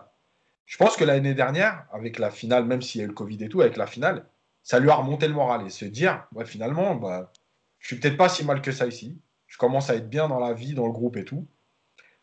Est-ce qu'il y a mieux ailleurs aujourd'hui? Je ne sais pas. Voilà, bah, continuons ensemble. Nico, sur la prolongation de contrat de, Neymar, c'est une donnée qui te, rend euh, heureux, qui te satisfait en tout cas de, 4 ans. Euh, on sait que voilà, euh, Mousse et Yacine rappelé, il y a eu des, périodes tumultueuses en 2019 où il était construit par les supporters après son vrai faux départ avec le Barça le fait que maintenant, ce soit un leader, qu'il enchaîne les matchs, qu'il ait moins de blessures, que PSG est en finale de Ligue des Champions, tout ça fait que finalement, Neymar et PSG, c'est un mariage de raison? Non, pas seulement de raison, je pense. Comme, euh, comme l'ont dit Mousse et, Yacine, il y a aussi de la passion là-dedans. Moi, j'étais partisan en 2019. Euh, Et d'ailleurs, j'avais écrit un article là-dessus, euh, pas pour Paris United, désolé Mousse, pour un autre média. J'avais expliqué pourquoi moi j'avais sifflé Neymar, parce que j'étais au parc et j'étais très remonté contre lui ce soir-là. Alors, contre Strasbourg? Ouais, ouais, j'étais, j'étais remonté parce que quand tu vois tout ce que le PSG avait fait pour le faire venir, déjà, je ne vais même pas parler de l'argent, mais, mais, la place que tu donnes à un joueur, tu lui offres une, tu lui offres ton projet en fait, hein, tout simplement. C'était. Euh... Hein. On se rappelle la Tour Eiffel euh, couleur de hein, Neymar. Ouais, puis encore une fois, voilà, on avait, euh, on avait décidé d'offrir à Neymar le cadre idéal pour qu'il devienne le grand patron du foot mondial. Alors il y a eu deux, blessures qui effectivement ont dû être très compliquées à vivre, mais moi j'avais été profondément choqué qu'il exprime aussi clairement ses envies de, de, rentrer à Barcelone, même si aujourd'hui je le comprends. Et puis c'est vrai que là, depuis, depuis ce moment-là, il a vraiment retourné la tendance. Alors, sur le footballeur, j'ai aucun doute pour, euh, pour, euh, pour euh, reconnaître ses, ses qualités. Et aujourd'hui, pour moi, c'est le meilleur joueur du monde, de toute façon. Et, euh, et puis là, il a retourné l'opinion publique parce qu'il a, il, il donne une image aujourd'hui. Voilà, un joueur qui, qui, est autant. Enfin, quand tu donnes autant, tu as besoin aussi qu'il te donne, je pense, pour les supporters. Et euh, il a donné Neymar, je trouve, depuis un an et demi, deux ans maintenant. Il, il y a des signes, il y a, comme le dit euh, Mouche, il y a de la communication, il y a, il y a des attitudes, il y a des échanges avec les autres. Enfin, il y a, voilà, tu sens que c'est un joueur qui a, qui a un petit peu pris la, qui a un peu pris sa place à Paris, qui aujourd'hui est au centre du projet comme il a toujours été, mais qui est prêt à assumer ce rôle, qui a envie de le garder. Il y a aussi évidemment l'aspect que bah, aujourd'hui, il n'y a pas d'autres clubs en Europe qui peuvent lui offrir ce cadre-là. Je pense qu'à part le Barça, de toute façon, il n'y a aucun autre club en Europe que, Neymar euh, aimerait rejoindre. Et le Barça ne peut pas se le payer. Donc voilà, de toute façon, le, débat, il est, il est, très court de ce point de vue-là. Et aujourd'hui, ouais, je suis content. Je suis content en plus aussi parce qu'on parle d'une prolongation de. On va attendre la date, hein, mais euh, c'est une prolongation de 4, peut-être même 5 ans. Ça veut dire qu'en gros, Neymar s'inscrit au PSG jusqu'à la fin de sa carrière, quasiment. Peut-être même jusqu'à la Coupe du Monde 2026. Donc, c'est des perspectives qui vont loin, qui vont permettre aussi de, bah, de montrer aux autres, aux autres joueurs, même à, regardez à Mbappé. Voilà, Neymar, lui, s'inscrit sur 4-5 ans avec nous. Donc euh, le projet, il, est, il va repartir de plus belle. Tu peux attirer du monde, tu peux garder des joueurs, tu peux envoyer plein de signaux. Donc pour tout ça, c'est une très très bonne nouvelle. Et, euh, et, si je vais au parc la semaine prochaine, euh, ce qui ne sera pas le cas malheureusement, mais je ne sifflerai pas Neymar du coup. Tu as des contacts, hein. tu, tu, tu, es en loge, tu peux ouais, le dire. Pas cela. J'ai des contacts, ouais, mais pas cela. Mousse euh, Marcelo Bechler euh, précise aussi ce que signifie la prolongation de Neymar pour le futur, parce qu'on a passé du, du, on a parlé du passé quand il arrive au club, du présent, mais aussi du futur. Et il explique aussi les, les, la problématique entre les recrues que le PSG veut faire et aussi la prolongation du cas Mbappé. Et je, te, je, je cite Marcelo Bechler et je te lance dessus. Le PSG a perdu beaucoup d'argent durant cette, durant cette pandémie. C'est 200 millions de pertes durant cette saison pour le PSG qui va prolonger Neymar, mais qui a encore besoin d'argent pour essayer de faire les recrues qu'il veut au prochain mercato ce sont des recrues stratégiques sur et en dehors du terrain qui apportent beaucoup hors du terrain. Donc, il dit Lionel Messi et Sergio Ramos. C'est pour ça qu'un premier pas a été fait avec la prolongation contre Neymar. Le prochain pas sera de prolonger, même, de prolonger Mbappé ou d'investir sur Messi et Ramos si le club arrive à vendre le français et à convaincre ces deux joueurs. Ce sont les prochains pas auxquels le club va réfléchir et il doit faire ses comptes, voir combien d'argent il peut dépenser, combien il doit économiser. Mais c'est une question interne au PSG de définir sa stratégie. Bah oui, bah c'est, tu vois, c'est ce que je disais euh, tout à l'heure par rapport à la prolongation de Di Maria. Évidemment qu'il y a une réflexion parce que, encore une fois, là, y a, ça, ça, devrait normalement beaucoup bouger l'été prochain. Il y a beaucoup de joueurs qui devraient partir. Je peux vous les citer. Euh, bah, on parlait de Kerrer, évidemment. Kerrer sera, sera mis dans la liste des transferts. Euh, des joueurs comme Gay, Sarabia, même Danilo, qui est en option d'achat, euh, même si elle est levée, euh, c'est possible, qu'on le fasse partir, pourvu qu'un club soit intéressé après, il y, a, beaucoup de systèmes. Hein. Il y a les prêts avec option d'achat, il y a des prêts sur deux ans, etc. Mais oui, évidemment. Après, sur la politique sportive, parce que pour moi, le recrutement de Messi et Ramos, c'est pas pas forcément un recrutement sportif. Comme l'a dit Marcelo Bechler, c'est au, au-delà du foot. Quant à Messi, exactement, pour le marketing du PSG, pour la visibilité internationale du PSG, quand tu arrives à attirer un joueur comme Messi, euh, donc déjà tu touches l'Amérique du Sud, tous les fans, tous les Argentins, etc. Mais tu touches le monde entier, en fait, parce que Messi, c'est une idole planétaire. Sergio Ramos, dans, un, dans, une, dans une moindre mesure, mais ça reste un grand défenseur, Sergio Ramos. Donc voilà, c'est un peu ce qu'ils avaient fait avec Beckham en, en, en, fin de course, même s'il était venu que six mois. Mais pour eux, c'était important parce que c'était, on était au milieu du projet, il fallait redonner un petit coup de fouet, on ramène Beckham. Non, c'était au début du projet, pardon, c'était avec Ancelotti. C'était au tout début d'ailleurs. Juste, Mou, je te coupe. Je suis pas d'accord parce que Beckham, tu le fais vraiment venir comme euh, objet marketing absolu parce qu'il est en fin de carrière, il est cramé, il a rien dans les pattes. Oui, évidemment. Il vient six mois pour faire du vendre du maillot et de faire connaître en Asie. Euh, Messi, c'est le meilleur joueur du monde depuis plein d'années. Aujourd'hui, il est dans le top 3 sans aucun problème. Et Sergio Ramos, c'est pareil. Euh, Trouve-moi des défenseurs aujourd'hui qui te font plus rêver que Sergio Ramos en termes de performance. ce que je veux dire, Nico, ce que je veux dire par là, Nico, c'est que c'est il y a un joueur de 33 et un autre de 34. C'est que c'est pas ce que je veux dire par là, c'est que c'est pas 100% un investissement sportif. Évidemment que c'est mieux que Beckham. Bah oui, parce que euh, Messi, aujourd'hui Messi, est-ce que tu le considères toujours comme le meilleur joueur du monde? Non, faut pas exagérer. C'est pas aujourd'hui. Je te parle aujourd'hui à l'instant T. Hein, c'est pas le meilleur joueur du monde aujourd'hui. Euh, on, voit, on, voit les matchs de Barcelone, on voit, il y a des fois, il a toujours des petits euh, éclairs de génie, mais ce n'est pas le meilleur joueur du monde aujourd'hui. Ramos, à 34 ans, c'est un grand défenseur, mais on ne sait pas l'année prochaine ce qu'il ce donnera s'il intègre l'effectif du Paris Saint-Germain. C'est dans ce sens-là que je dis, pour moi, ces recrutements, ça va bien au-delà du, du, sportif, mais pour moi, c'est une erreur. Je vous le dis honnêtement, pour moi, c'est une erreur d'investir sur ces deux joueurs. Parce que tu as besoin, on parlait des problèmes des latéraux. Euh, un, latéral top mondial, c'est 60-70 millions d'euros. Sans doute un peu moins avec la crise du Covid, mais ça reste quand même cher. Au milieu de terrain, tu as quand même besoin aussi d'évacuer des joueurs qui, n'ont pas le niveau actuellement pour jouer au PSG et essayer d'attirer des, joueurs qui te feront passer un palier en Ligue des Champions. Donc pour moi, ça serait, ça, serait vraiment une erreur. Mm. De, de, parce que la masse salariale, tu, tu l'exploses avec Messi et, Ramos. Plus, plus euh, Neymar et Mbappé, évidemment, euh, si tu fais venir Messi et Ramos, y a peu de chances qu'Mbappé prolonge. Ça, me paraît compliqué. C'est ça, c'est un jeu d'équilibre, Yacine, en fait, parce que si tu prolonges pas Mbappé et que tu le vends, il faut, enfin, ça va être un jeu d'équilibre, quoi. Ils vont compter leurs sous, quoi, le PSG là. Ils le font, ils l'ont pas fait souvent ces dernières années, mais là, avec la crise du Covid et les 200 millions de pertes, bah, tu, comptes tes sous, tu fais les comptes. Ouais, je pense surtout qu'en fait, c'est de savoir qu'est-ce que qu'est-ce que tu veux faire. Euh, en fait, quel est le projet? C'est-à-dire qu'on sait que le PSG va, va aussi rentrer dans son nouveau centre d'entraînement très bientôt, dans deux ans normalement, enfin 2022, parce que je pense pris un peu de retard et que, bref. Euh, en fait, le truc, c'est est-ce qu'on on repart, par exemple, sur un cycle de quatre ans avec un groupe euh, alors, avec des certitudes, parce que aujourd'hui, tu sors toujours des phases de poule, etc. Et tu travailles sur un groupe, ou est-ce que tu te dis, on repart sur euh, deux ans de, de marketing et de très court terme. Ça veut dire que si tu prends Messi Ramos, c'est pour gagner avec des champions l'année prochaine, quoi, on va dire.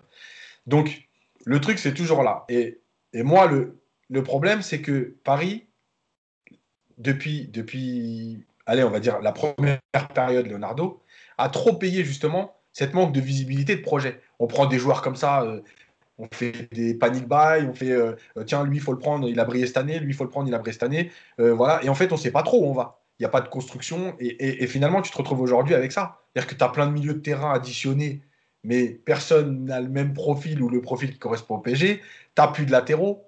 Euh, donc, moi, c'est toujours, je me dis, qu'est-ce que, que tu veux faire? Est-ce que tu es toujours dans cette idée de, OK, on veut gagner avec des champions, mais la priorité, c'est marketing, business. Et à ce moment-là, effectivement, Ramos, Messi, il faut le faire. Ou tu te dis, euh, on est dans, euh, on veut s'installer au très haut niveau, on veut construire quelque chose de cohérent et donc un groupe cohérent. Parce que malgré tout, l'entraîneur, on peut toujours critiquer l'entraîneur. Quand à un moment donné, l'entraîneur, il n'a plus de latéraux, quand à un moment donné, l'entraîneur, il n'a pas de numéro 6, quand à un moment donné, l'entraîneur, il a 6 euh, ou 7 joueurs offensifs, euh, mais tu sais pas trop où tu peux. Enfin, je veux dire, c'est compliqué à gérer tout ça. Voilà, donc, moi, pour moi, la vraie, c'est la définition du projet et de savoir ce que tu veux faire. Encore une fois, moi, je n'ai pas d'avis. Hein. Si le PSG veut faire du, business, du marketing, en disant on prend Léo Messi pour donner euh, un dernier coup de, pédale au projet marketing et cette fois on est installé dans le monde entier, je le comprendrais parfaitement. Après, tu peux pas en même temps parler de euh, construction de groupe, de, Ligue des Champions, etc. On voit le Bayern. tu vois, Yacine, et, voilà. Yacine, c'est, mais tu vois, quand, tu prends, moi, je, prends toujours le modèle Liverpool. Quand tu vois Liverpool, comment ils sont arrivés à, comment, comment ils ont, ils ont réussi à, arriver deux fois en finale et en gagner une, il faut, voir les mercatos qu'ils font. Oui. Ils ne font pas des mercatos clinquants. Ils mettent beaucoup d'argent sur un gardien, ils mettent beaucoup d'argent sur un défenseur central. Tu vois, et, chaque année, en fait, ils ciblent, ils ciblent les besoins. ils, comblent ce besoin et l'année d'après, ils font mieux.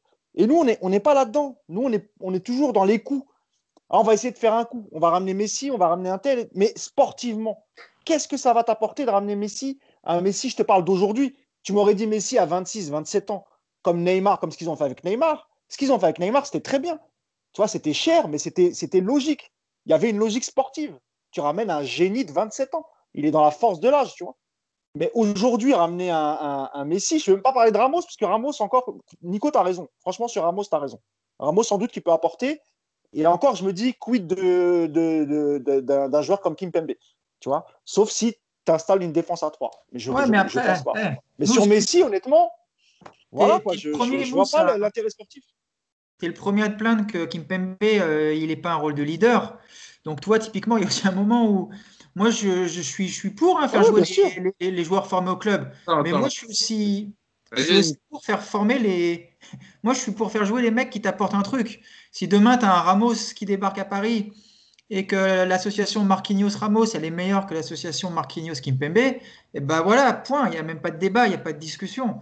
Euh, le PSG, c'est pas du social, hein, c'est de la performance sportive. Donc, euh, sur, Ramos, pour moi, il a pas. Non, non, je disais pas que Kim, euh, que Kim Pembe est meilleur que Ramos. Non, je disais juste que de toute façon, si jamais vraiment Ramos vient, il n'y aura pas de place pour tout le monde. Donc tu seras forcément obligé d'évacuer Kim Pembe. Ce qui n'est pas très grave parce que il a une belle cote Kim Pembe en Europe en tant que défenseur central, donc tu en tireras un bon prix.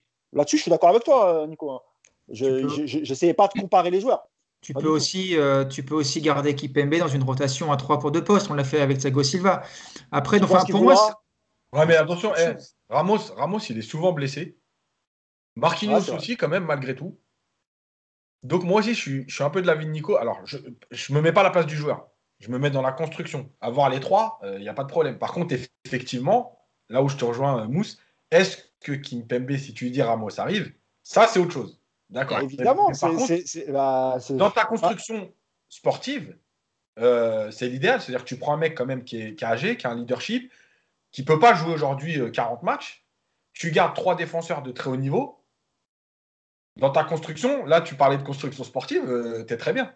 Mais si Kimpembe accepte de, la rotation, comme, comme, ça avait été le cas avec euh, Souna Emery, où, ça tournait, ils avaient, je crois que les trois, avec Silva, Marquinhos, Kimpembe, ils avaient fait exactement le même nombre de matchs à la fin de saison. Évidemment, moi, je signe des deux mains et même des deux pieds, pas de problème. Mais aujourd'hui, Kimpembe, avec l'expérience qu'il a, euh, l'assurance, etc., je ne suis pas sûr que lui, euh, lui veuille rentrer dans une rotation et qu'il aura sans doute des belles propositions aussi, tu vois. Bon. En tout cas, ouais, Nico, tu veux, tu veux conclure? Juste pour après, je revenir sur Messi parce que du coup, j'ai pas pu parler sur Messi. Moi, je comprends ce que, ce que, vous, ce que vous voulez dire. Effectivement, Messi, c'est pas l'avenir. On est d'accord. Maintenant, quand ça a été le meilleur joueur de la planète, ça l'est pour beaucoup encore. Le gars, il a porté un maillot dans toute sa carrière et tu as la possibilité peut-être pour deux ans, alors c'est pas le même Messi, mais d'avoir ce mec-là au PSG. Comment est-ce que tu veux que les dirigeants qataris, qui sont quand même super attachés à l'image, à ce que leur rapporte dans le monde en soft power le PSG, à toutes les retombées qu'un mec comme ça t'apporte à un club, comment veux-tu qu'ils ne se lancent pas à fond sur ce dossier-là? Je pense qu'ils vont y aller. Maintenant, par rapport effectivement à la masse salariale qui est un gros problème, ça va être conditionné par Mbappé. Si Mbappé ne veut pas prolonger, il sera vendu. Même s'il n'est pas bien vendu, je pense qu'il sera vendu pour dégager cette masse salariale qui permettrait de signer Messi. Mais je ne vois pas aujourd'hui comment les dirigeants qataris ne vont pas se jeter les deux pieds en avant dans ce dossier. Ça me paraît mais impossible. Ah, je suis d'accord, Nico. Hein. Non, mais là, tu as tout dit. Tu as vraiment tout dit. Après, nous, en tant que supporters, on peut aussi émettre un avis sur, euh, uniquement sur le plan sportif, parce que sur le plan marketing et sur le plan de la visibilité internationale, évidemment qu'ils ont tout intérêt à le faire. Je suis tout à fait d'accord avec toi. Sauf parce, parce que le, le, le, PSG ne pense pas comme le Bayern Munich. Ce n'est pas la même façon de construire l'équipe ou comme Liverpool. Ils viennent d'arriver, eux, ce qu'ils veulent, c'est ça, c'est qu'on les prenne au sérieux, c'est qu'on puisse faire des débats sur eux partout dans le monde. Donc oui, là-dessus, tu as tout à fait raison. Sportivement, moi, je m'interroge. Voilà. Mais parce que, parce que dernière chose, le PSG, on l'avait dit vite fait, euh, c'est que le PSG est plus dans la caste du Real Madrid en termes d'image Exactement. que euh, dans la construction d'un Bayern ou un Liverpool. C'est pas du tout les mêmes. Euh, enfin, c'est pas deux, c'est les entités, c'est pas la même, les mêmes objectifs. même Manchester quand, le, United, quand le Real achète les des ballons d'or, quand le Real achète que des ballons d'or mais qui gagnent rien, ils s'en foutent. Ils ont acheté des ballons d'or, la visibilité. voilà. Donc c'est aussi ça. Ouais, C'est vrai. vrai. Bon, en tout cas, euh, un débat qui, qui anime et un débat qui, qui prend. Et J'imagine, euh, vous aussi qui nous écoutez, ça, ça, ça doit vous poser question. Est-ce que vous préfériez prendre Messi et Ramos et euh, vendre Mbappé? Ou En tout cas, Ou que- construire une équipe. Ou construire une équipe. Parce qu'on ne parle pas beaucoup de Pochettino, mais Pochettino, si on lui met Messi et Ramos dans les pattes, vas-y pour construire ton 11, vas-y pour satisfaire tout le monde, vas-y pour faire jouer, etc. La bataille d'ego dans le vestiaire, elle va être, elle va être sympathique à gérer. hein. On ne lui avait pas vendu ça, je pense, au début, à, à l'ami Pochettino. Ah, mais, mais, mais il ne pourra pas s'en plaindre. Enfin, quand quand tu as un effectif comme ça, en, en règle générale, euh, voilà, c'est des problèmes que tu aimes avoir en fait. Tu vois Voilà, je ne pense pas qu'il s'en plaindra, qu'il s'en plaindra, surtout qu'il aurait un de ses compatriotes, Lionel Messi, avec lui. Donc je ne pense pas que ça lui poserait tant de problèmes que ça. Euh, prochain match, les amis, prochain match dimanche soir à 21h contre Marseille. Classico, Stade Vélodrome à suivre sur, sur Canal+. Euh, évidemment, on débriefera euh, le match euh, lundi. On verra avec quel entraîneur. Est-ce que ce sera toujours le directeur du centre de formation qui a officié hier pour, pour diriger Marseille contre Lens? J'ai oublié son... C'est comment? Laurent, Laurent Nasser, Laurent- Nasser Larguette. Nasser Largué, voilà, Nasser Largué, on verra, ce sera toujours lui. Et en tout cas, euh, voilà, un, un classico de plus sera le troisième hein, déjà depuis le début de saison. Donc euh, évidemment, pour, support- pour les supporters parisiens, il fallait se venger déjà du, du match aller, ça a été fait au Trophée des Champions. Mais pour un match retour au championnat, ce serait encore mieux. Et au Vélodrome en plus, donc. euh, Juste, on- juste une, parenthèse, vous avez vu la, la shortlist, soi-disant, de, de Marseille pour les entraîneurs? Ça, ça paraît un peu gros quand même, non? Mauricio Sarri, euh, Non, bon, Mauricio Sarri aurait dit non déjà, mais il, il pense à, il pense à Jorge Sampaoli qui est en poste à l'Atlético Mineiro, euh, qui, euh, voilà, qui est en, en D1 Ah. Brésil et qui est un disciple de, enfin, qui est un disciple de Bielsa, euh, qui a entraîné Ils ont, notamment. ils ont surtout dit à Sarri, on est intéressé par te prendre euh, cet été, parce que lui ne veut pas venir maintenant. Par contre, si on a un autre mec euh, un peu connu qui vient avant, bah tant pis, on ne prendra pas. Donc euh, avec ce genre de discours, c'est sûr que Sarri va attendre 4 mois, ça c'est sûr. Non, mais vous voyez un, un entraîneur de la, de la caste de Sarri ou autre venir dans un club qui n'a pas de moyens pour recruter de grands joueurs? Entra- Vous croyez que ce, ce genre d'entraîneurs veulent entraîner des paillettes, Non, des, euh, On va pas Mais faire un, des Valère Germain? On va- on va pas faire un débat. hein, euh, Non, Oui, mais c'est en vrai. termes- déjà, en termes de salaire, déjà en termes de salaire, je suis même pas sûr qu'ils peuvent lui donner. Sarri, c'est Ouais, pas c'est vrai. 200 000 euros par mois. Après, euh, Villas-Boas, il prenait un gros chèque quand même, hein, euh, Yacine. Oui, oui, mais je pense que Sarri, c'est un peu le niveau dessus. Bon, en tout cas, on laissera ça à nos amis euh, podcasteurs marseillais. On sait qu'il y a beaucoup euh, de, de d'émissions là-bas, notamment le Phocéen, euh, qui, qui parle de, de- de l'actualité de Marseille. Donc, on leur laisse ces, débats-là. Et il y avait aussi la piste Rafa Benitez. Peut-être ce sera. Ouais, exactement. Il est- Allegri aussi. Ouais. ça, c'était une blague. Non, c'est parle vrai, il, il- il est annoncé Allegri. Ouais.